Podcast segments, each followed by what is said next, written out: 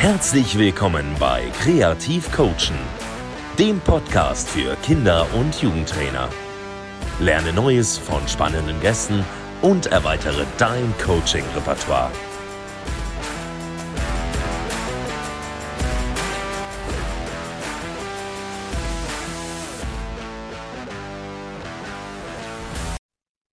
Herzlich willkommen zu einer neuen Folge. Heute spreche ich mit Christine Witte vom HSV ähm, und freue mich da erstmal total, dass das heute geklappt hat. Ähm, am Anfang einer jeden Folge haben wir immer ein Zitat, zu dem sich der Gast äußern kann. So starten wir auch gleich. Ich lese das Zitat vor. Du äußerst deine Meinung dazu und kannst dich dann auch direkt den Zuhörern einmal vorstellen. Genau, also heute von Johann Kreuf. Manchmal habe ich das Gefühl, dass das Wichtigste für die meisten Jugendtrainer das Gewinnen von Spielen ist. Sie interessieren sich hauptsächlich für den eigenen Erfolg und die eigene Reputation. Ja, moin in die Runde. Ich bin Christine. Äh, Tjalf hat es ja gerade schon gesagt. Ich freue mich auf jeden Fall erstmal hier zu sein. Vielen Dank für die Einladung. Ähm, ich schwinge mal rüber direkt zum Zitat, ähm, bevor, bevor das irgendwie Unterhand äh, bekommt. Also, mega spannendes Zitat. Ich würde sagen, man könnte jetzt total sagen, die Wahrheit liegt auf jeden Fall in der Mitte. Ich glaube, es gibt in jedem Fall Trainer, Trainerinnen, die im Jugendbereich total den Erfolg sehen und den vielleicht auch über den der Mannschaft stellen oder beziehungsweise einfach gewinnen möchten und natürlich auch ihr eigenes Ansehen so ein bisschen dadurch steigern möchten. Äh, das ist natürlich gerade im Leistungssport immer mal wieder der Fall. Ähm, ich glaube aber, in erster Linie geht es den meisten schon darum, dass die Kinder sich entwickeln. Und ähm, wenn man sich dann selber mal so ein bisschen beim Spiel beobachtet, ich kenne das selber von mir auch, ich gewinne natürlich auch lieber, als dass ich verliere, ähm, dann kann es schon mal sein, dass man das für einen kurzen Augenblick aus den Augen verliert. Nichtsdestotrotz denke ich, dass hier der Fokus ganz klar auf der Entwicklung liegt. Zumindest nehme ich das in meiner Kollegenschaft so wahr. Und ähm, auch ich habe diesen Philosophieansatz, dass es vor allem um die Entwicklung geht, ähm, dass man mal schwarze Schafe, in Anführungszeichen nenne ich das jetzt mal, dazwischen hat, ähm, wo es dann weniger um die Entwicklung als mehr um den eigenen Erfolg oder vielleicht um den Mannschaftserfolg geht. Das hat man immer. Ähm, also diese Aussage kann ich nicht so ganz bestätigen, glaube aber, dass es da auch immer mal wieder so ein zweiseitiges Schwert gibt. Ähm, genau, vielleicht leite ich mal direkt über und erzähle so ein bisschen was von mir selbst, damit dieses Zitat dann auch ähm, von mir erklärbar ist. Ich glaube, oder mein, mein Ansatz ist total, dass es am Ende nicht um mich geht. Natürlich mache ich da auch einen Job als Trainerin, nämlich in, in dem Sinne, dass ich im besten Falle so Spiele, so viele Spiele wie möglich, so viele Spiele so ist es richtig rum, wie möglich gewinnen möchte. Ähm, und dafür gehört aber in erster Linie die Entwicklung dazu. Und wenn die nicht passt, ähm, dann kann ich auch keine Spiele gewinnen. Und ich glaube, das geht total einher. Ähm, wenn ich es schaffe, den, den Spielern ein großes Maß an Selbstvertrauen, an ähm, ganz vielen Basistechniken beizubringen, dann wird der Erfolg, sag ich mal, automatisch kommen. Erfolg muss natürlich am Ende nicht über einen Sieg definiert werden, sondern es können dann auch ganz einzelne Erfolge im Spiel sein. Wie erfolgreich ist mein Dribbling? Wie erfolgreich ist mein defensiver Zweikampf? Wie erfolgreich ist meine Umschaltbewegung und so weiter? Und ich glaube, ähm, dass das so der größte Erfolg ist, den man einem Kind beibringen kann. Und das ist auch mein Ansatz, ähm, wie man dann am Ende Kinder voranbringt. Ich komme selber, um noch mal ein bisschen zurückzugehen, eigentlich aus dem Mädchenfußball. Also ich habe damals angefangen, ähm, als ich selber 14, 15 war, eine F-Jugend bei Turax Heide noch zu trainieren. Ähm, bin dann dort auch selber Fußballerin gewesen. Ähm, aktiv habe ich dann weitergemacht beim HSV als Spielerin und auch dort habe ich lange Mädchen trainiert.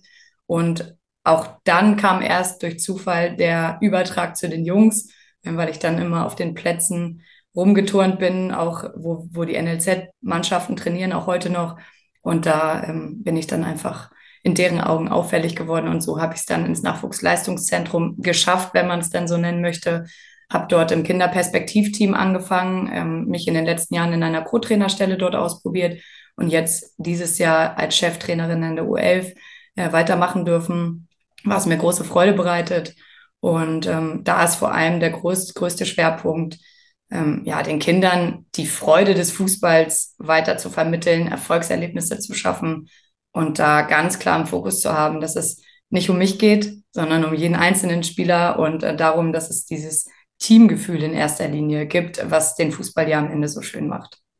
Ja, ich fand das auf jeden Fall auch sehr gut, was du gesagt hast, dass man eben auch mal von diesem ja, Traum-Szenario, sage ich mal, dass man immer 100% ausbildungsorientiert ist, ähm, auch mal abweicht. Das fand ich auf jeden Fall sehr ehrlich, weil ich es auch so ein bisschen beobachte, dass viele einfach sagen, ja, ich bin ja ausbildungsorientiert, das auch gerne mal so ein bisschen zur, in Anführungszeichen, Ausrede für eine Niederlage wird und ähm, dabei so ein bisschen vergessen wird, wie es dann eigentlich im, in der Praxis auf dem Platz aussieht. Das, ähm, und was du eben auch gesagt hast, dass ja auch Erfolg und eine Ausbildung miteinander zusammenhängen.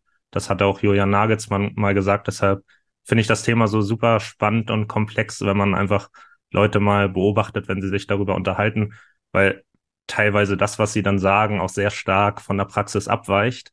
Und ja, deshalb habe ich das Zitat heute mal ausgewählt, weil ich das super spannend finde.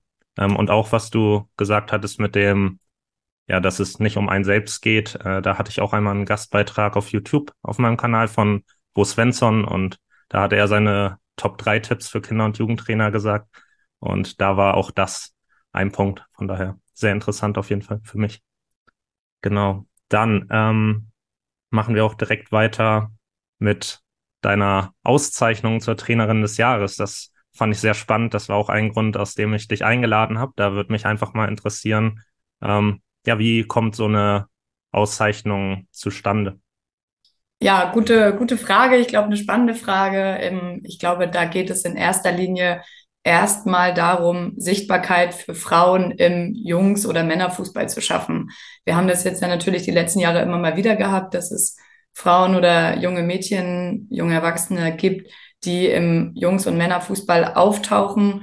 Und auch da muss ich direkt vorweg sagen, bin ich gar kein Fan davon, irgendwelche Frauenquoten zu erfüllen. Ähm, ich bin immer eher Fan davon, dass Qualität auf jeden Fall erstmal vorrangig ist.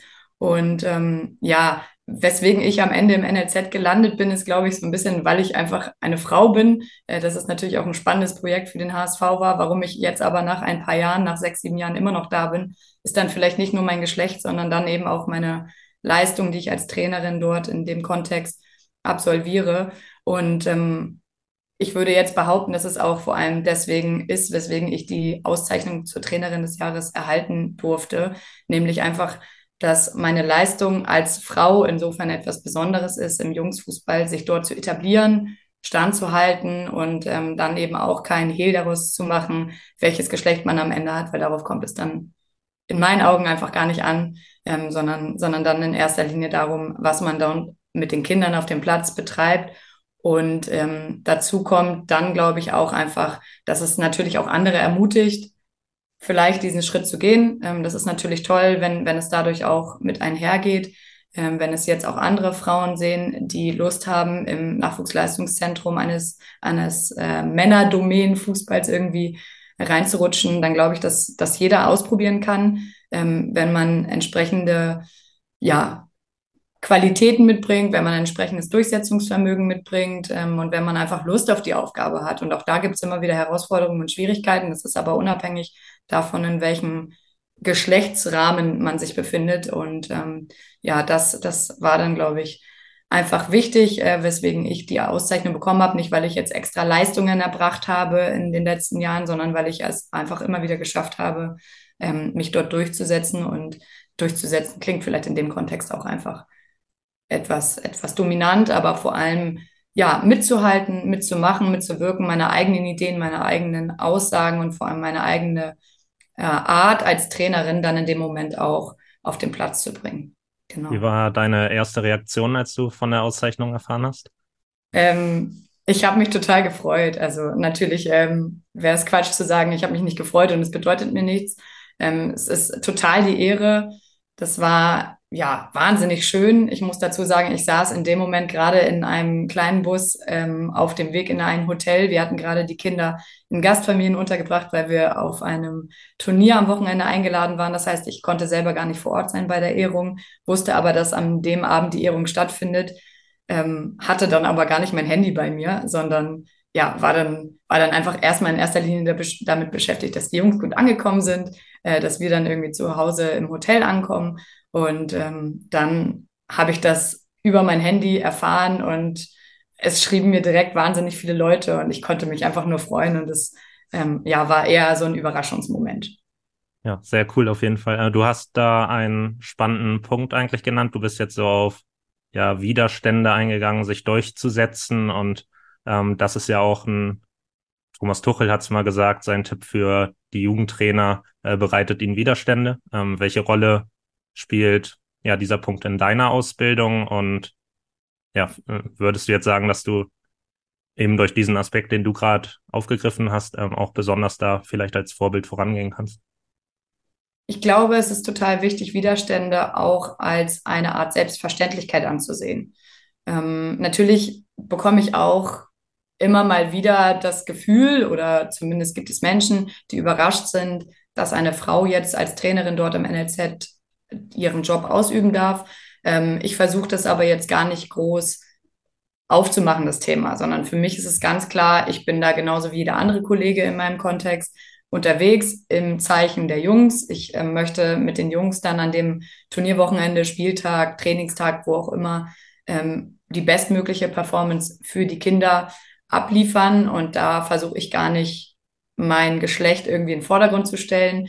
Ähm, ich mache ungern auch einen Unterschied zwischen den Geschlechtern, sondern hatte ich ja eingangs schon gesagt, dass es mir in erster Linie darum geht, welche Qualität man mitbringt.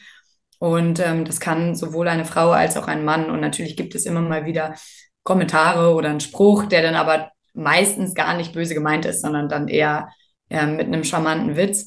Und ähm, ja, da gehe ich einfach mit drauf ein oder wenn es mir nicht passt, dann lächle ich drüber hinweg. Auch das ist natürlich wichtig, wenn man Widerstände auf ein Zusehen bekommt, dann oder zu gehen bekommt, dass man dann einfach sagt, so hey, ich nehme das mit, ich lerne daraus ähm, und kann damit in Zukunft besser umgehen. Und das Thema Abprallen dann in diese Richtung, also gerade wenn wir jetzt nochmal beim Geschlechterthema sind, ist, glaube ich, wichtig, gar nicht groß drauf einzugehen, damit man sich selber einfach in dem Moment nicht so in den Konflikt begibt. Ähm, und genauso geht es den Jungs auch. Auch denen, ähm, wenn ich jetzt von meinen Jungs spreche, ähm, gibt es immer, oder bei denen gibt es immer wieder Widerstände, die sie auf dem Spielfeld und im Trainingsalltag begrüßen müssen. Es gibt neue Menschen, die sie jeden Tag kennenlernen. Es gibt äh, Gegner, es gibt Schiedsrichter, es gibt Platzverhältnisse, es gibt ähm, technische Dinge, die sie als Widerstände begrüßen müssen. Und all solche Dinge gehören für mich im Fußball dazu, müssen aufgenommen werden. Und ähm, da geht es in erster Linie für mich darum, diese Widerstände aufzuzeigen und sie so einfach wie möglich im Endeffekt zu machen. Nämlich zu zeigen, dass es nichts ist, wovor man Angst haben muss, sondern dass es ähm, vor allem darum geht, aus diesen Dingen auch wiederum zu lernen und da den nächsten Schritt in seiner eigenen Entwicklung zu machen.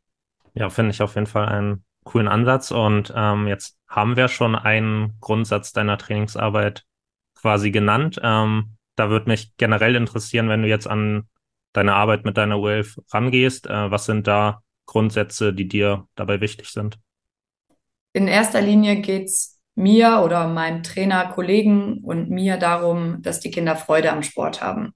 Weil es ist am Ende ein Hobby, ähm, was sich im besten Falle irgendwann zu einem Alltag, zu einem Profi-Alltag entwickeln kann. Äh, davon träumen sie dann alle. Und wir versuchen sie auf ihrem Weg dorthin bestmöglich zu begleiten. In der U11, da sind die Jungs zehn Jahre alt. Da wollen wir jetzt erstmal nur den Spaß und die Freude in den Vordergrund stellen. Natürlich alles mit einem Entwicklungskonzept dahinter, nämlich wir, wir möchten, dass so viele Basistechniken wie möglich in den ersten Jahren erlernt werden.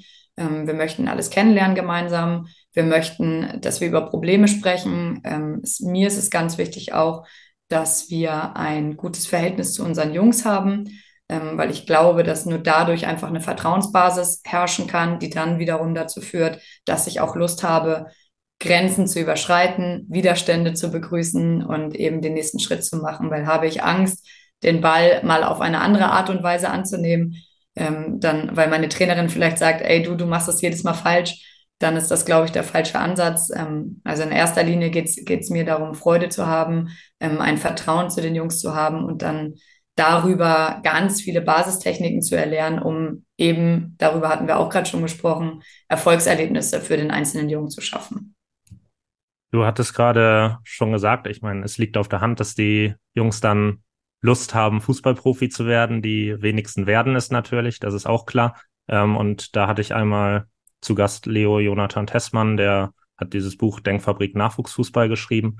Und da habe ich einen Beitrag, auf LinkedIn war es, glaube ich, von ihm gesehen, den ich sehr spannend fand, ähm, weil er ja selbst, ich glaube, er hat es so hart sich als Abfall dieses Systems oder so bezeichnet, halt das, was am Ende die Leute, die ja hinten drüber fallen, ähm, und hatte dann quasi dafür plädiert, dass man vielleicht in Nachwuchsleistungszentren auch mehr den Fokus auf diese Leute ähm, legen sollte, weil er, er hat das Ganze eigentlich sehr positiv geschrieben, ähm, dass er sehr viel aus dieser Zeit gelernt hat ähm, und jetzt auch das mit der Grund ist, dass er da steht, wo er heute ist, mit eben als Buchautor und ja, ich glaube, er arbeitet ja auch mit dem DFB zusammen und so, deshalb, äh, da hat sich ja was Tolles draus entwickelt. So, ähm, jetzt ist es für dich wahrscheinlich in der U11 noch nicht so relevant, weil da werden sie eben noch nicht aussortiert. Ähm, aber trotzdem fände ich mal spannend, wie du ähm, zu diesem Thema stehst. Ja, es ist äh, super spannend, ähm, weil es, je älter sie werden, natürlich auch immer schwieriger für die Kinder wird, mit solchen Themen wie Druck umzugehen. Ähm, du hast gerade angesprochen, dieses Aussortieren, das findet natürlich in Nachwuchsleistungszentren statt. Ähm, bei uns in den jüngeren Jahrgängen noch nicht so doll wie oder noch gar nicht in der U11, wie es jetzt in den älteren Jahrgängen ist. Ich glaube, dass dieser Druck von ganz alleine kommt mit der Zeit, ähm, weil, weil die Kinder natürlich sich auch vergleichen miteinander ähm, weil die Kinder sich dann in Stützpunkt, in Auswahlkriterien, in, in größeren Turnierformen, ähm, auch wir haben ja solche größeren Bundesliga-Turniere oder Vergleiche im Laufe der Saison immer wieder.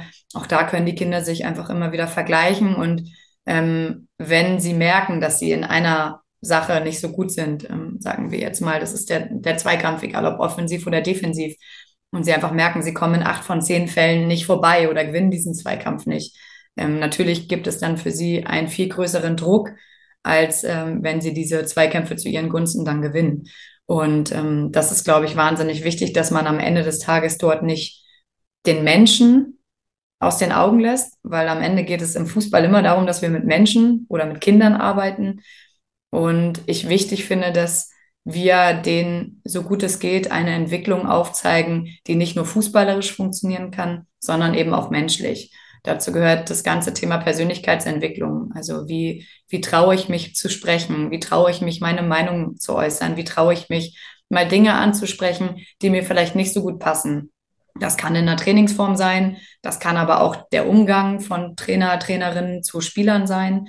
Und all das finde ich total wichtig, weil es am Ende nicht nur um den Fußball geht, ähm, sondern eben auch um, um das Kind, um den Menschen, weil nicht jedes Kind wird am Ende Fußballprofi, so wie es sich vielleicht das jetzt gerade erträumt.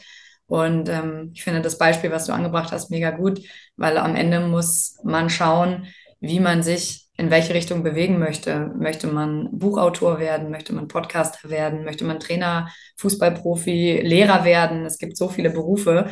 Und bei all diesen Dingen hilft, glaube ich, total, sich selber immer ähm, zu reflektieren, sich selber zu beobachten, was sind meine eigenen Stärken, nicht nur auf dem Platz, sondern auch daneben ähm, und wo habe ich vielleicht noch Potenziale. Und ich glaube, dass durch diese Entwicklung einfach dann gut funktionieren kann, wer oder wie man am Ende sein möchte oder in welchem Berufsfeld man arbeitet. Ja, kann ich, kann ich auf jeden Fall zustimmen. Und ähm, du hast ja jetzt schon erste Grundsätze deiner Arbeit genannt. Ich würde gern jetzt konkreter werden.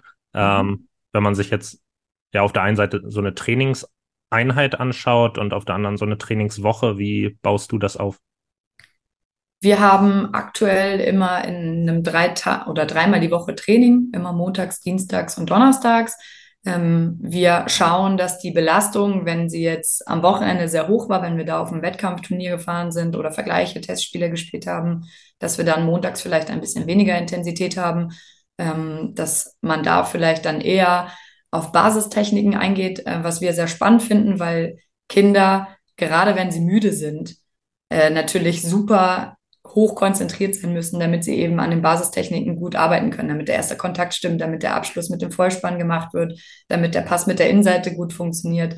All solche Themen kann man super auch in einem müden Zustand erlernen. Ähm, vor allem geht es dann darum, auch zu verstehen, dass ein wacher Körper, ein energiegelevelter Auf, äh, Körper dann in dem Moment auch besser funktionieren kann als ein müder Kopf, als ein müder Körper. Und das ist ein Thema, was wir beim HSV auch ein bisschen im Blick haben, dass es Momente gibt, wo wir einfach weniger Energie haben als vielleicht an einem anderen Tag und da eben trotzdem auch auf ein gewisses Lernlevel kommen können. Ähm, ansonsten sieht die Woche so aus, dass wir ähm, schon auch gucken, dass wir die Intensität hoch haben, dass wir, wie ich es gerade gesagt habe, unter allen Bedingungen üben, Basistechniken zu erlernen, aber auch anzuwenden. Da arbeiten wir gerne mit dem System Spielen, Üben, Spielen, Üben. Das kennst du wahrscheinlich. Ähm, das ist jetzt ja nichts Neues. Und ähm, wenn wir ein neues Thema erlernen wollen, dann machen wir es eben genauso. Wir üben es in einer isolierten Form, gehen dann oft in kleine Spielformen. Gerade so von bietet sich da ja in dem Alter auch super an. Kann man auch in älteren Jahrgängen super machen.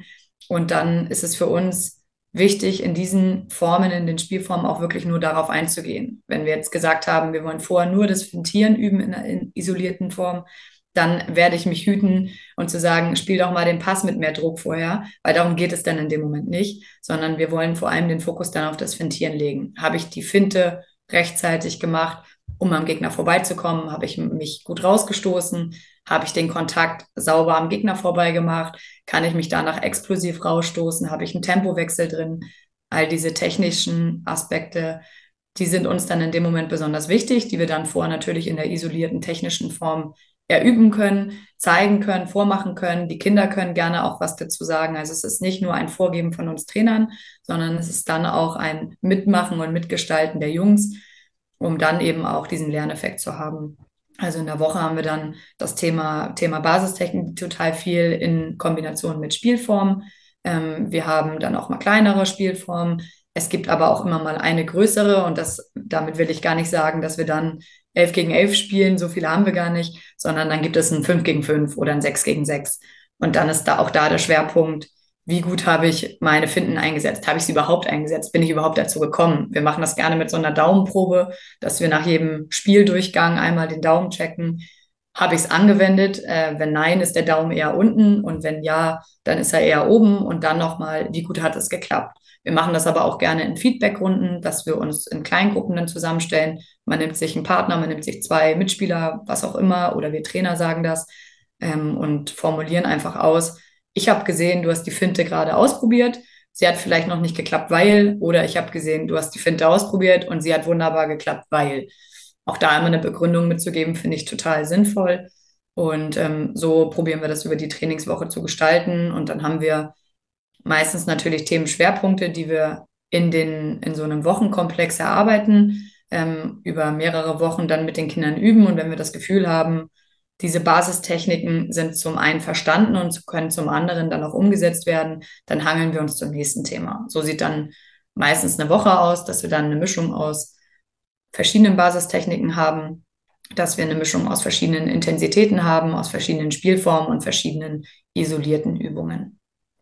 Okay, ähm, da möchte ich nochmal nachfragen. Ähm, du hast gerade, glaube ich, gesagt, ihr geht zum nächsten Thema, wenn ihr das Gefühl habt, dass etwas klappt. Also ist es nicht klar periodisiert, in Woche X fangt ihr mit Thema Y an oder ähm, also, ihr daran?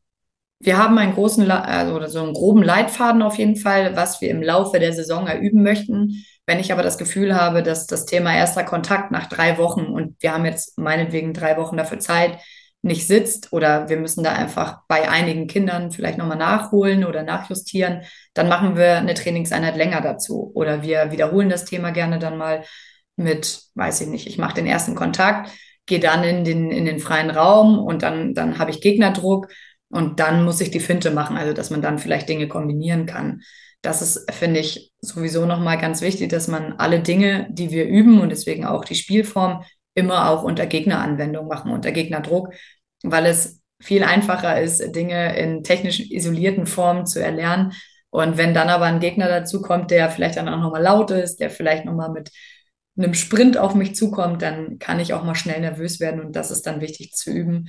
Ähm, aber zu deiner Frage zurück ist es schon wichtig, dass wir eine Art Priorisierung haben, wenn wir jetzt aber im Trainerteam merken, das Thema sitzt total gut, damit können wir schneller durchgehen, gehen wir gerne auch mal einen schnelleren Schritt weiter oder eben auch andersrum, wenn wir merken, da braucht es einfach ein bisschen mehr Zeit, dann warten wir damit gerne auch noch ein bisschen.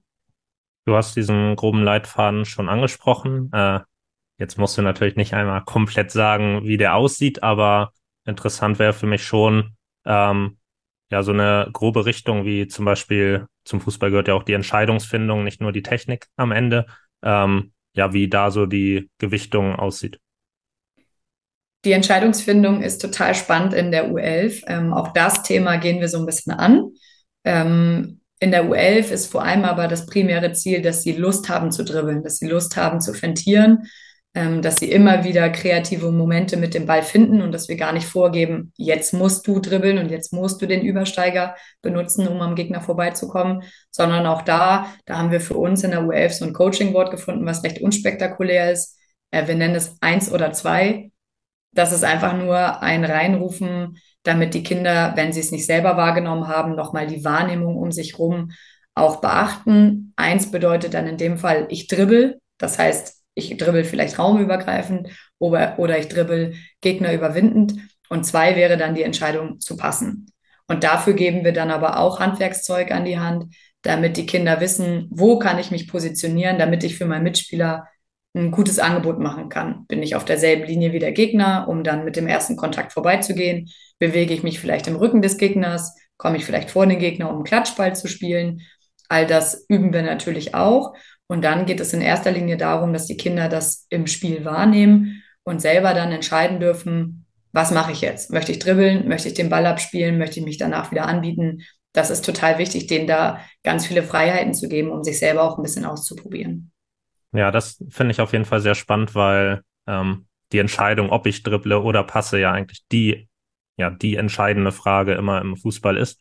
Und dann einfach diese Freiheit zu lassen mit diesem auch nochmal ein bisschen abstrahiert mit diesem eins oder zwei, dass man nicht dribbeln oder passen reinruft, sondern nochmal so ein bisschen weg davon eins oder zwei ruft und die dann einfach nur selbst ins Nachdenken kommen, du es als Trainer oder als Trainerin eben dann aber nicht vorgibst. Äh, das, das finde ich sehr gut. Das habe ich so jetzt auch, ist mir neu, habe ich so jetzt noch nicht kennengelernt äh, im Coaching. Ähm, ja, finde ich auf jeden Fall sehr cool.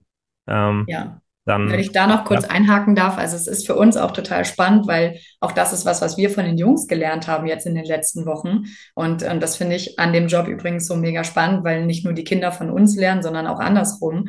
Ähm, wir einfach merken, dass es Ziele gibt, die wir im Training gemeinsam erarbeiten, die dann vielleicht aber im Wettkampf noch gar nicht so funktionieren. Und wir uns dann gefragt haben, gut, wenn ich jetzt reinrufe, wir haben ein 2 gegen 1, wir haben eine Überzahl dann können die damit vielleicht was anfangen. Es gibt aber auch Kinder, die damit vielleicht nichts anfangen können. Und dann ist es einfach wichtig, wenn sie vorher einfach nicht wahrgenommen haben, was um sie herum passiert. Wer steht frei? Wer, welcher Gegner macht vielleicht die Räume zu? Dass sie dann einfach nochmal darauf hingewiesen werden, hier gibt es eine Entscheidung, die du ab jetzt treffen darfst. Und ähm, ich finde es einfach mega spannend, weil die Kinder total Lust haben, Entscheidungen zu treffen. Also wir, wir fordern das ja wahnsinnig doll ein im, im Fußball dass Kinder entscheidungsfreudig sein sollen. Ich merke aber auch total, dass die Kinder Lust haben, diese Entscheidung zu treffen. Und ähm, in dem Moment, wo wir oder ein Mitspieler auch reinruft eins oder zwei oder auch ein Mitspieler, der auf dem Feld steht, eins oder zwei, fangen die Kinder an, sich wichtig zu fühlen. Und das ist was Besonderes, weil es genau darum geht. Die Kinder sollen eine Rolle im Spiel einnehmen. Sie sollen sich selber wohlfühlen. Sie sollen selber entscheiden können, wie ihre Aktion auszusehen hat. Und ob sie dann richtig oder falsch ist. Also im Sinne von, ob ich meinen Ball erfolgreich weitergespielt oder ein erfolgreiches Dribbling hatte oder ob der, der Ball dann verloren geht. Das ist dann egal, sondern dann geht es erstmal nur darum, die Entscheidung zu treffen und wenn es dann geklappt hat, sich zu freuen, die Erfolgserlebnisse mitzunehmen und wenn es eben nicht geklappt hat, beim nächsten Mal es anders auszuprobieren. Ja, und da finde ich dann eben auch, wenn dann diese Entscheidung getroffen wurde, was du auch gesagt hast, ähm, begründen zu können, weshalb etwas geklappt hat, dass man dann eben in diese Reflexion hinterher nochmal geht. Ähm, das das finde ich auch total gut, ja. An dieser Stelle der Folge mache ich einmal einen kleinen Schnitt. Ähm, dies hat den Grund, dass ich meine Fragestellung etwas korrigieren beziehungsweise klarstellen möchte, einfach damit kein falscher Eindruck entsteht.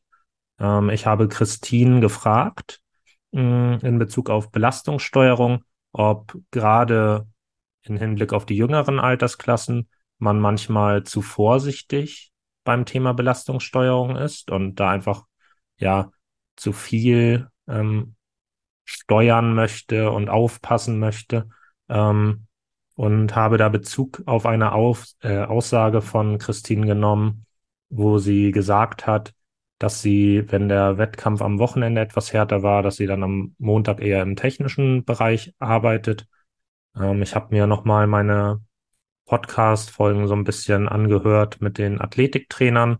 Auf die habe ich nämlich Bezug genommen und hatte das da so in Erinnerung. Hm, und zum Teil wurde auch ein bisschen drauf eingegangen.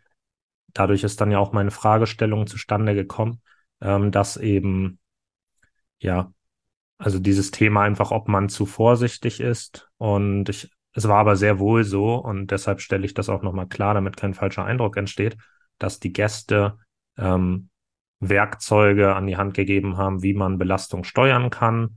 Und dass das ein Thema ist, haben sie auch betont. Ähm, trotzdem ist durch den Austausch mit Athletiktrainern ähm, und auch mit Trainerkollegen einfach bei mir diese Fragestellung aufgekommen und ich habe auch bei mir selbst einfach so das Gefühl oder ich stelle mir selbst die Frage, ob ich zu viel steuere, ob man da mehr machen kann. Ähm, und diesbezüglich habe ich ja Christine einfach die Frage gestellt, ähm, ob man manchmal beim Thema Belastungssteuerung gerade bei den jüngeren Altersklassen ähm, zu vorsichtig ist. Und ihre Antwort, die hört ihr jetzt. Ja, es ist ein spannendes Thema. Ich glaube, ich bin, bin eher das Gegenteil. Also ich glaube, man, man muss und darf mich auch zwischendurch einfach mal bremsen. Ich bin immer ein Fan von einfach ein bisschen mehr machen, weil ich selber auch einfach viel Bock auf Fußball habe und ähm, dann auch mal gucken muss, dass man, wenn man am Wochenende doppelt gespielt hat, samstags und sonntags, vielleicht auch mal einen Montag komplett frei macht, weil dann die nächste Woche wieder voll ist. Auch da äh, bin ich natürlich angehalten, auch immer wieder zu reflektieren, wie doll war es jetzt, ähm, was mir dabei hilft, ich gehe einfach in den Dialog mit den Jungs. Das haben wir auch gestern im Training wieder gemacht. Einfach mal zu fragen, wie habt ihr jetzt die Woche wahrgenommen? Wie habt ihr das lange Wochenende wahrgenommen mit Feiertag und extra Spieltag? Ähm, wie fühlen sich die Beine an? Habt ihr zu Hause noch was gemacht? Ähm, das hilft mir total viel, weil man dann einfach checken kann, wie viel Kraft noch in den Kindern steckt. Die sagen natürlich immer, ich habe immer Kraft, ich habe immer Bock. Ähm, ich finde, man kann so einen kleinen Indikator sehen, wenn die Kinder kaputt sind, merkt man oft, dass es technisch unsauberer wird. Das heißt, ähm, es gibt dann mehr Fouls, es gibt mehr, mehr Kontakte, die vielleicht dann einfach unsauberer sind, als man es vielleicht gewohnt ist. Oder man trifft den Ball nicht mehr richtig im Abschluss oder man führt Zweikämpfe, die, die vielleicht ähm, dann auch nicht mehr technisch sauber im Ablauf sind. Und an solchen Punkten können wir als Trainerteam dann erkennen, die Kinder sind vielleicht jetzt gerade müde ähm, wenn ich merke, dass so ein Wochenende richtig anstrengend war, dann schaue ich, dass ich dann vielleicht nicht eine Spielform mache, die dann vier mal vier Minuten geht, ähm, sondern dann geht sie vielleicht nur vier mal zwei Minuten beispielsweise und habe dazwischen einfach immer Pausenzeiten, die den Kindern helfen, einmal Luft zu holen, einmal durchzuatmen, zu verstehen, was haben wir hier gerade gemacht, ähm, selber zu reflektieren, habe ich das, den Schwerpunkt vielleicht auch wieder getroffen, habe ich ihn nicht getroffen. Äh, das ist, glaube ich, ganz wichtig. Ansonsten zum Thema Athletik in der U11. Ähm, wir arbeiten jetzt noch nicht in so klassischen Athletikformen. Wir haben äh, was ganz Tolles beim HSV, einen Trainer mit Ricardo, der Capoeira mit den Kindern macht. Das ist eine brasilianische Kampfsport, Tanzsportart, die ähm, dort mit ihm einmal die Woche ausgeübt wird in, in einem Rahmen von einer halben, dreiviertel Stunde. Ähm, auch da sind immer wieder Ballaktionen dabei, aber in erster Linie geht es beim Capoeira darum, ich bin jetzt überhaupt keine Fachfrau dafür, aber ähm, so viel wie wir jetzt von Ricardo mitbekommen haben, ist es dann natürlich wichtig, dass die Kinder ein eigenes Gefühl für ihren Körper entwickeln, dass sie Stabilität im Körper entwickeln, dass sie merken, wenn ich im Zweikampf stabil sein möchte, dann muss ich eben auch genug Kraft haben. Und das machen wir dann in dieser Athletik-Einheit in der Woche mit, mit Ricardo im Capoeira-Training. Und ähm, das ist dann das klassische Athletiktraining, wie wir es dann in den unteren Jahrgängen beim HSV haben. Später Richtung U14, U15 gehen wir dann auch in andere Inhalte, aber vor allem in den jüngeren Jahrgängen ist das vor allem mega cool und für die Kinder ist es wahnsinnig spannend, weil die gar nicht merken, dass sie jetzt eigentlich gerade athletisch so viel machen, sondern die haben einfach Lust auf diese Bewegung, die haben Lust auf Neues, die finden es auch mal spannend, eine andere Sportart auszuprobieren. Ähm, und das ist, glaube ich, so die Krux am Ende, den Kindern auch zu vermitteln, dass auch der athletische Teil total Spaß machen kann. Ja, generell finde ich so einen polysportiven Ansatz ja sehr cool. Ähm, ja. Und auch in den Dialog zu gehen. Das ist etwas, was schon öfter jetzt Gäste auch bei mir im Podcast gesagt haben. Ähm, Nochmal neu, das wurde jetzt zum ersten Mal gesagt, was ich auch sehr cool fand, war einfach dieser Indikator, dass man guckt, führen die Spiel also wie technisch sauber führen die Spieler die Aktion aus. Ähm, weil ich auch finde, dass bei Feedback auch immer der Punkt Ehrlichkeit halt auch, wie du ja auch gesagt hast, eine Rolle spielt. Viele sagen halt einfach, ja, ja, geht, geht, und dann merkt man, ja, geht vielleicht doch nicht. Ähm, andere, das, das hatte jetzt aber auch ähm, mal einer, ein Athletiktrainer gesagt, dass dann er halt auch zu hören bekommt, ja, die Beine sind schon wieder müde, wollen wir da jetzt wirklich Athletiktraining machen und er sich dann so ein bisschen ärgert, so, weil mhm. er denkt, ja, wir machen das doch, weil wir davon überzeugt sind, dass das den Spielern was bringt. Und dann kommt immer so dieses, ja, meine Beine sind schwer. Ähm, genau, das, deshalb finde ich einfach, um nicht nur auf diese Ehrlichkeit beim Feedback angewiesen zu sein, nochmal weitere Indikatoren zu haben, ja, finde ich sehr gut. Ähm, und dann hattest du noch von Techniktraining in müdem Zustand gesprochen. Das, das fand ich sehr spannend, weil man bei der Lizenz ja immer so lernt, ja, Techniktraining in ausgeruhtem Zustand. Ähm, vielleicht gehst du da einfach nochmal näher drauf ein auf das Thema. Ja, also es ist, glaube ich, beides wichtig, da eine gute Balance zu haben. Natürlich ist es immer einfacher für die Kinder in einem ausgeruhten Zustand Technikform oder Technik äh, Dinge zu erlernen. Ähm, wir haben jetzt festgestellt, wenn wir am Wochenende unterwegs sind und wir spielen gegen einen Gegner, der dann schon vielleicht weiter ist in seiner Intensität, in seinen Techniken, gerade so unter Wettkampfbedingungen, dann, dann merken wir einfach, dass wir da einfach während eines Spiels natürlich auch üben. Also das ist ja auch für uns Übungszeit. Und je kaputter wir sind, desto mehr müssen wir uns einfach anstrengen, diese Techniken dann auch entsprechend sauber auszuführen. Und mit sauber meine ich nicht, ich muss sie genauso machen, wie die Trainerin es vorgeschrieben hat, sondern ich muss sie so sauber ausführen, dass ich eben einen Gewinn dadurch habe, also dass ich am Gegner vorbeikomme oder, oder was auch immer. Und ähm, wir finden einfach spannend zu beobachten, wie verhalten sich Kinder, wenn sie eben ausgeruht sind. Dann können sie ihren Fuß super, super stabil machen, wenn sie den ersten Kontakt üben. Oder ähm, wenn sie eben müde sind und vielleicht dann auch weniger Lust haben auf solche Übungen. Und da probieren wir schon eine Mischung hinzukriegen, dass man eben beides hat, dass man auch Technikformen in einem hohen Intensitätszustand haben kann, weil auch dann einfach wichtig ist, ähm, diese, diesen Vergleich zum Wettkampf zu ziehen, weil im Wettkampf ist nicht immer alles ausgeruht. Im Wettkampf ist nicht immer alles einfach und deswegen finden wir es so wichtig, da eine gute Balance zu haben zwischen einem ausgeruhten Techniktraining und einem angestrengten, körperlich angestrengten Techniktraining. Also das ist so für uns der größte Punkt.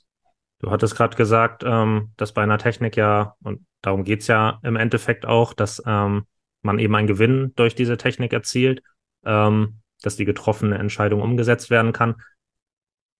Da würde mich interessieren, ähm, ja, wie, wie gehst du dann im Coaching daran? Also die Technik soll einen Zweck erfüllen, so, es ist klar, aber wie, ja, wie detailliert coachst du Technik? Ja, das ist super spannend. Also wir probieren uns vor jeder Einheit zu überlegen, was wollen wir heute üben und dann entsprechende Coaching-Wörter dafür zu finden. Das machen wir im Trainerteam. Ähm, das machen wir aber auch gemeinsam mit den Jungs. Also wir haben jetzt gerade die Ferien beispielsweise genutzt, um Coaching-Wörter, die wir die ersten Wochen seit dem Sommer reingebracht haben, also wir Trainer, ähm, mit den Jungs mal abzugleichen. Funktionieren die Coaching-Wörter für die Kinder? Also wenn ich jetzt im Eins gegen Eins defensiv bin, ist ein Coaching-Wort, wir wollen nach außen lenken oder wir wollen stabil sein und damit meinen wir, wir wollen fest im ganzen Oberkörper sein und wir wollen den ganzen Körper einsetzen. Das geht hin von Armeinsatz, Oberkörper zwischen Ball und Gegner bringen und dann entsprechend auch den Fuß unten am Ball zu haben, um den Ball dann auch zu klauen. Und das ist, glaube ich, wichtig, sich vorher einmal klar zu machen, welche Coaching-Wörter habe ich weil ich auch die Erfahrung in den letzten Jahren machen konnte, habe ich 10, 15 Begriffe, dann wird es zu viel. Dann ist es einfach too much und die Kinder wollen dann irgendwie auf alles eingehen und dann, dann wird es meistens wischiwaschi und nicht genau das, was wir am Ende üben wollen, sondern es geht darum, für den defensiven Zweikampf bleiben wir dabei, drei Coaching-Wörter beispielsweise zu finden. Die rufen wir rein. Das ist für die Kinder einfach, weil sie sich dann entsprechend auch diese Coaching-Wörter zurufen können, weil sie eben hängen geblieben sind und sich dadurch einfach helfen können. Ähm, das fänden wir ganz spannend, weil es nicht nur Wörter sind, die von uns an die Kinder gehen, sondern eben Wörter sind, die den Kindern helfen sollen und sie untereinander total gut benutzen können. Und ähm, deswegen ist, ist uns dann wichtig, was wollen wir im technischen Ablauf und diese dann mit Coaching-Wörtern zu benennen. Ähm, das kann auch mal ein Name eines Fußballprofis sein. Also wir haben zum Beispiel jetzt, gerade im, im unteren Jahrgängen ist ja so dieses Eindribbeln total wichtig. Und wir hatten dafür irgendwie noch gar kein Coaching-Wort, was wir gesagt haben. Wir haben immer gesagt, dribbel ein, dribbel ein. Und es klingt aber irgendwie so lahm, weil ja, am Ende des Tages wissen die Kinder, dass sie eindribbeln können. Und die Jungs haben sich aber überlegt, wir wollen rufen Neymar. Das heißt, immer wenn sie an der Außenlinie stehen und wir wollen, dass das Spiel schnell weitergestaltet wird, dann, dann rufen wir jetzt, wir Trainer, aber auch die Kinder Neymar, weil Neymar irgendwie cool dribbeln kann, weil er irgendwie auf Zack ist und weil er vielleicht auch mal eine besondere Lösung hat. Also weil er vielleicht mal den Gegner ausgewackelt hat, weil sie nicht mit einem Scherenschritt eine Richtung angetäuscht hat und dann aber in die andere Richtung reindribbelt. Und das ist dann was, was wir mit den Kindern super erarbeiten können und eben dafür sorgt, dass wir technische Dinge dann auch mit entsprechenden Wörtern umsetzen können. Ja, generell finde ich das cool, wenn man ähm, ja einfach so etwas coolere Wörter ähm, als Coaching-Begriff benutzt. Ähm, zum ersten Mal so richtig in Kontakt gekommen bin ich damit, als ich äh, die zweite Podcast-Folge mit Peter Hyballa aufgenommen habe. Da ging es um sein Gegenpressing. Und ja, da hat er ja sehr coole Begriffe mit seinem Usain Bolt und Bodyguard und die Begriffe sind ja auch so passend einfach, weil ein Bolt, der voll ansprintet und ein Bodyguard, der den dann absichert. Äh, das, genau, deshalb finde ich das auf jeden Fall total cool. Ähm, bevor wir zur Abschlussfrage kommen, möchte ich noch eine Rückfrage stellen. Äh, du hattest gesagt, äh, ist ja auch der gängige Ansatz, dass du dann im Coaching einen Schwerpunkt hast und davon dann auch nicht abweichst, also nicht alles coacht, sondern wirklich nur diesen einen Schwerpunkt. Ähm, ich beschäftige mich jetzt sehr viel mit dem Thema Kreativität ähm, und ähm, da, ich glaube, von Daniel Memmert ist es, der hatte so einen Ansatz, dass wenn du den Fokus auf einen Aspekt legst, ähm, dass dann eben auch dein Blickfeld eingeschränkt ist auf diesen einen Punkt und dadurch ähm, Spieler dann quasi so, ja, so eine Klappe aufhaben und andere Dinge, die sie sonst sehen würden, in einer freien Spielform unangeleitet vielleicht, äh, dann eben nicht erkennen. Ähm, natürlich wirst du wahrscheinlich auch freie Spielphasen im Training haben, aber generell würde mich interessieren, wie du so an dieses Thema rangehst. Ja. Ja, ich glaube, Kreativität ist total wichtig für die Kinder, damit sie das Gefühl haben, dass sie bestimmen können, was auf dem Platz passiert. Alles natürlich mit dem Hintergrund, dass wir vorher gemeinsame Dinge erübt haben. Aber ich kann nicht dafür sorgen, dass sie am Wochenende dann im Spiel 1 oder Spiel 4 oder Spiel 6, je nachdem, äh, was dann so ansteht, dann auch entsprechend ähm, immer das Gleiche machen. Und auch dann wird schwierig, weil wenn der Gegner weiß, ich will immer links vorbeigehen mit dem ersten Kontakt, so, dann, dann wird das nicht immer klappen. Und ich glaube, dass es total die Mischung ausmacht, so wie du gerade sagst, dass es bestimmte Basistechniken gibt, die man einfach gut üben kann mit dem ersten Kontakt. Auch da gucken wir, dass es immer alles beidseitig ist, also dass die, dieses Thema beide Füße einfach wichtig ist, um da dann, wie wir sagen, unberechenbar zu sein, damit der Gegner eben nicht weiß, ich gehe nur links vorbei, sondern dann vielleicht auch mal nach innen ziehen, rechts vorbeigehen. Oder dass der Rechtsfüßler dann in dem Moment dann vielleicht auch mal sagt, ich benutze mal meinen linken Fuß äh, wir benutzen ganz gerne auch den Ausdruck, ich habe einen starken und einen zweitstärksten Fuß.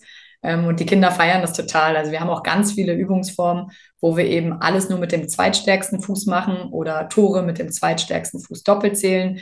Und ähm, ja, die Jungs feiern das total und wir haben einfach die Beobachtung gemacht, dass dadurch einfach viel mehr dann auch mit dem zweiten Standbein geschossen oder gedribbelt oder gepasst wird. Und das ist, äh, glaube ich, wichtig.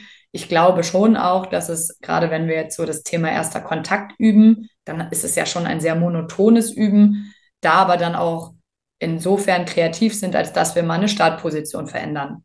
Oder vielleicht mal verändern, von wo der Ball kommt. Oder vielleicht mal verändern, wie ich vorher mich positioniert habe. Wie viel Gegnerdruck habe ich? Habe ich einen Gegner? Habe ich noch einen nachjagenden Gegner? Und da kann man, glaube ich, ganz gut steuern ähm, und das dann einfach nicht zu lang zu machen. Also ich brauche keine 30 Minuten jetzt nur immer das gleiche Bewegungsmuster haben, sondern dann geht es eben darum, das ein paar Minuten zu üben, in der Form und dann in die Spielform zu gehen und es da einfach wieder anzusprechen und dann vielleicht auch, die, auch auf die Jungs einzugehen und zu sagen, hey, ich finde es mega cool, wie du gerade den Kontakt mitgenommen hast. So, wir haben es gerade gar nicht so geübt, aber auch das ist eine coole Lösung. Also sie auch darin zu bestärken, dass auch Entscheidungen, die sie selber treffen, richtig sein können. Ja, ja, finde ich auf jeden Fall sehr gut, weil so der Kreativitätskiller ja eigentlich ist, wenn man, also wenn die Spieler Angst haben müssen, ähm, dass die Entscheidung, so wie sie die treffen, dann falsch ist. Und wenn dann, ja, man als Trainer so eine Offenheit zeigt, ähm, dass eben auch Entscheidungen oder Lösungsansätze zugelassen werden, die man eben so nicht selbst vermittelt hat, äh, finde ich das sehr wichtig. Dann, wie gerade schon angekündigt, kommen wir zur Abschlussfrage. Die ist immer die Frage nach den Top 3 Tipps für Kinder- und Jugendtrainer, wenn man jetzt das bisher Besprochene nochmal so ein bisschen Revue passieren lässt. Ja, ich glaube, es gibt wahnsinnig viele Dinge, die ich jetzt gerne ansprechen würde, ähm, um sich dabei auf drei ähm, zu beziehen oder auf drei zu fokussieren, wäre, glaube ich, so mein allererster Tipp, ähm, weil ich das immer selber auch probiere, so viel wie möglich mit den Jungs zu sprechen, so viel wie möglich an Vertrauen zu schaffen. Also ganz viel einfach diese, diese zwischenmenschlichen Beziehungen herzustellen, um eben den Kindern aufzuzeigen, ich bin zwar deine Trainerin, wir können aber auf derselben Stufe stehen. Also ich bin nicht dir immer erhaben. Es gibt mal Momente, wo es, wo es so sein kann und sein sollte. Es gibt aber auch eben Momente, wo ich wiederum von den Spielern lerne und dass sie aber auch da das Gefühl haben, sich immer wieder frei äußern zu dürfen, ihre Meinung zu äußern, weil ähm, ich den Spieler auch nur besser machen kann, wenn er selber sagt, was ihn glücklich macht, was ihn stört, was er gut kann und woran er gerne arbeiten möchte. Und ich glaube, das ist so das Allerwichtigste. Das sind dann Gespräche auf dem Weg zum Trainingsplatz, in der Kabine oder ähm, auch mal in einem Turnierwettkampf, wenn, wenn es mal irgendwie die Stimmung gerade irgendwie runterdrückt, wenn es mal nicht gut läuft, dann vielleicht auch über ein anderes Thema mal zu sprechen ähm, in, den, in den Gesprächen, die wir so im Laufe des Jahres haben. Also wir haben da auch Entwicklungsgespräche, die wir mit den Familien dann führen. Auch dort mal nicht nur über Fußball zu sprechen, sondern auch so drumherum mal drauf einzugehen, was machen die Haustiere, wie geht's den Geschwistern. Also einfach so wie ich mit einer Freundin oder mit einem Kumpel irgendwie auch umgehen würde, einfach über alles sprechen. Ich glaube, das ist so das Größte, um da ein großes Vertrauensverhältnis zu schaffen. Das wäre so mein, mein erster Tipp, glaube ich, ähm, der, der ganz wichtig ist. Das zweite ist, die Angst vor falschen Entscheidungen oder vor Fehlern zu nehmen. Weil es auch völlig in Ordnung ist, wenn ein Zehnjähriger Fehler macht. Und auch wir als Erwachsene machen ständig Fehler. Und es ist auch total okay. Es geht mehr um den Umgang mit den Fehlern. Lerne ich etwas draus? Habe ich überhaupt gecheckt, was ich falsch gemacht habe? Und kann ich im nächsten Schritt dann diesen Umfang dann auch begreifen und zu etwas Besserem dann umwandeln. Das ist wichtig, weil manchmal versteht man seine Fehler, weiß aber gar nicht, wie man sie besser machen kann. Da sind wir natürlich angehalten, dann wieder zu helfen, aber da die Sicherheit zu nehmen, dass wir immer hinter den Entscheidungen der Kinder stehen und ähm, den einfach Mut machen, auch einfach Entscheidungen zu treffen, die, dann vielleicht mal nicht so gut funktionieren. Ähm, natürlich geht es auch darum, die Fehlerquote im besten Falle stetig zu minimieren. Ähm, es gibt aber auch mal Tage, wo man sich eben nicht so gut fühlt, wo das auch okay ist und auch das anzusprechen. Zu sehen, hey, heute war vielleicht nicht dein Tag oder wie hast du dich gefühlt, das den vielleicht auch gar nicht so in den Mund zu legen. Es kann auch mal sein, dass ich sage, du, heute fand ich dich irgendwie nicht so gut. Woran lag's? Vielleicht hat der Spieler das gar nicht so wahrgenommen, sondern dann in erster Linie zu fragen, ähm, ja, weiß ich nicht, wie hast du dich heute empfunden? Hattest du viele Aktionen? Wie viele Beikontakte hattest du? Wie viele waren davon gelungen? Ich glaube, das ist total wichtig, um einfach die Angst so ein bisschen zu nehmen. Und ähm, das Dritte, was daran vielleicht ein bisschen anschließt, was noch ein guter Tipp wäre, ist ganz viel Fragen, was Tipp 1 und Tipp 2 natürlich beinhaltet.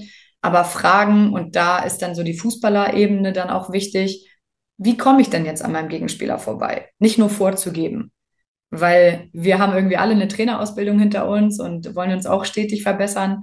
Aber es ist natürlich total spannend mal zu sehen, dass der Spieler mir sagt, ich kann im Eins gegen Eins vorbeigehen, indem ich vielleicht, keine Ahnung, vielleicht meinen Oberkörper mal ein bisschen spielen lasse, den Arm mal ein bisschen mitnehme, äh, zu fragen, wie hast du das bei einem Profi am Wochenende im Bundesligaspieltag gesehen oder so. Also da, da ein bisschen auf diese Ebene einzugehen und die Kinder auch so in eine eigene Verantwortung mitzubringen, in ein selbstbestimmtes selbstbestimmtes Handeln äh, mit reinzubringen und eben auch in ein nachdenkendes Spielen anzugehen, weil Kinder, die nur nachmachen, die werden wahrscheinlich nicht so gut werden wie Kinder, die auch selber einfach was kreieren wollen. Ich glaube, das ist total wichtig, da eigene Freiheiten zu schaffen, was die ersten beiden Tipps wahrscheinlich enorm mit einschließt.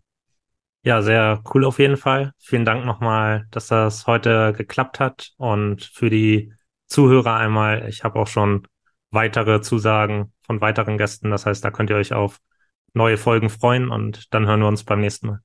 Ja, vielen Dank auch von mir.